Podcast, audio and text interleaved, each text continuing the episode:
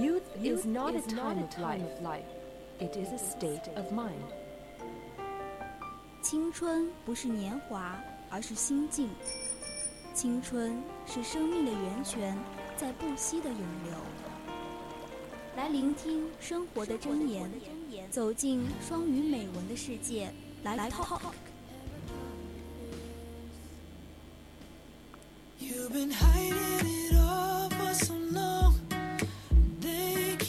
现在是北京时间的二十一点四十七分，我们的 Live Talk 要开始了。我是主播林晓，我是主播谢新宇。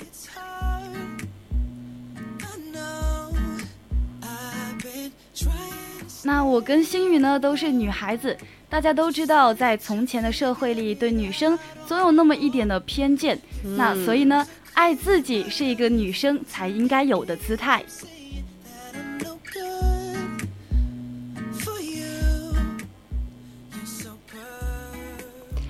Not everyone will respond to your pain.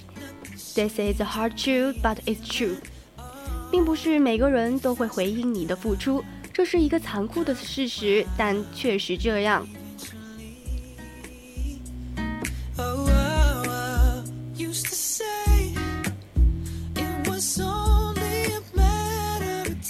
If other people pour the same amount of effort into me as I pour into them, things would probably be different, but things aren't always equal in friendships and relationships. 如果别人对我的付出跟我对别人的付出一样多，现实可能会有一点不一样。然而，友情和爱情中的付出总是不对等的。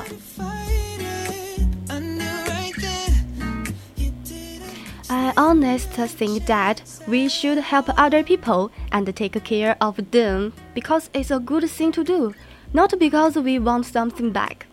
老实说，我觉得我们应该帮助和关心别人，仅仅是因为这是一种善举，而不是有所想回报。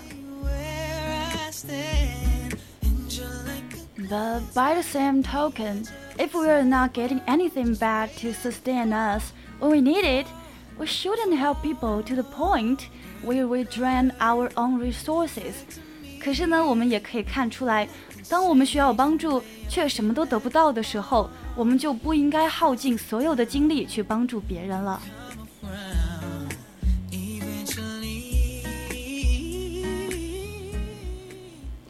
I'm not being selfish. Putting yourself first feels so wrong when you first start doing it. 我并不是自私，刚开始去把自己放在第一位的时候，你会觉得很不好意思。If you're used to increasing your own needs to look after others, it seems too self-elegant.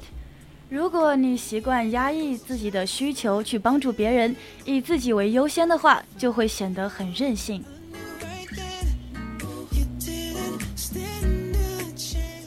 But actually, the only way to constantly help other people in the long terms to make sure you are in a good place yourself. 但事实上，持续且高效的帮助别人唯一方法就是让自己保持良好的状态。接下来，我想讲出我觉得最重要的一句话，就是 "I'm important too"，我也很重要。 It actually took me a while to get to the point where I can say this, but there's no reason why my own wants and needs shouldn't matter as much as the other people in my life. 我也是在经历很多之后才意识到这一点。但是在日常生活中，我的需求并没有理由比别人的需求而低一等。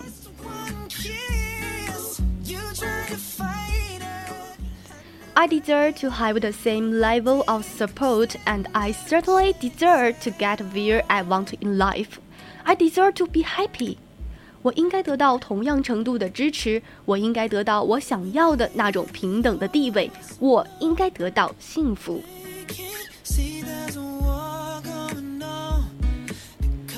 Helping people has always made me happy, and it still does.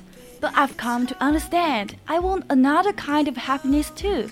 Proud in my own achievements, emotional realizance, stuff that's really to do with me and not everyone else。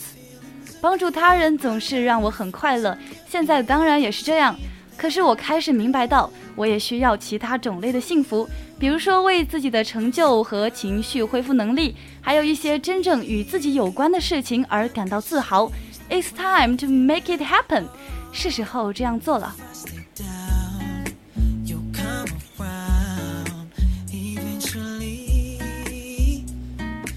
刚才我们讲了这么多的大道理，那我们接下来要继续讲。你不缺道理，缺的是行动力。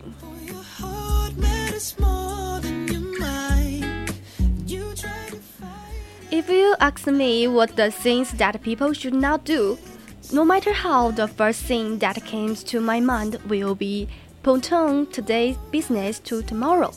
如果你问我有什么事情是无论如何都不能做的，我所能想到的第一件事情就是把今天的事情拖到明天。相信这种拖延症其实大家都有。那 nothing should be postponed and nothing can be actually postponed，没有什么事情是应该被拖延的，也没有什么事情是可以真的被拖延的。If you feel the urge to do a thing, that means there is a certain reason for you to do it today. Though maybe you still don't know what the reason is. 如果你觉得突然有什么事情，哎，你可以做了，那说明你今天就一定要完成它。 虽然你可能还没有意识到这个理由它到底是什么。其实现在我想告诉我们的主播谢星宇啊，我们的荔枝直播间有很多人都在说你很棒，都在对你鼓励，所以呢，不要紧张。好的，谢谢大家。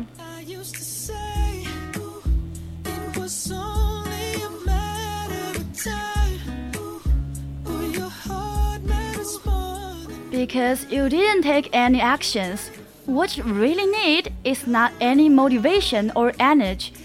What you do need is a devotion, is take action。因为你没有采取行动，你缺的其实并不是激励和心灵鸡汤，你缺的只是行动力。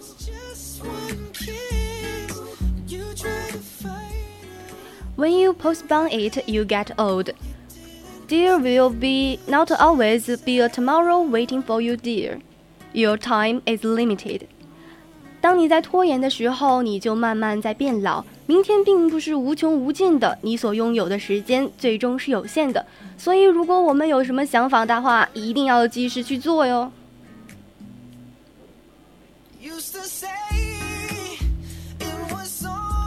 If you don't take the chance to settle what should be settled today, Well，there is still time. Sooner or later, you will find there to be no time for you to settle what you really want to settle。哎，听起来其实有点像个绕口令，因为总有一个词在，那就是 settle。那如果你今天不在，你还有时间的时候去完成你应该完成的事情，总有一天你会发现自己已经没有时间去完成了。Time is precious, don't waste it。时间真的很珍贵，千万不要浪费。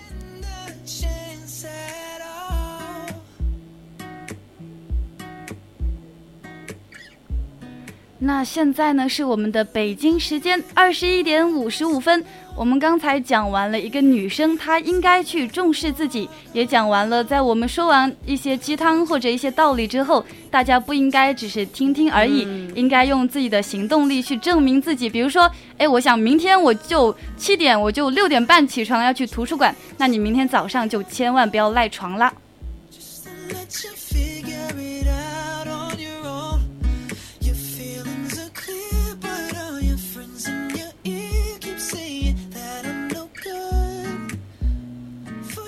天的 Live Talk 就到这里，我们整档的 Action English 也就到这里。我是主播林晓，我是实习播音谢新宇。那我们不要走开，接下来的节目是青春印记。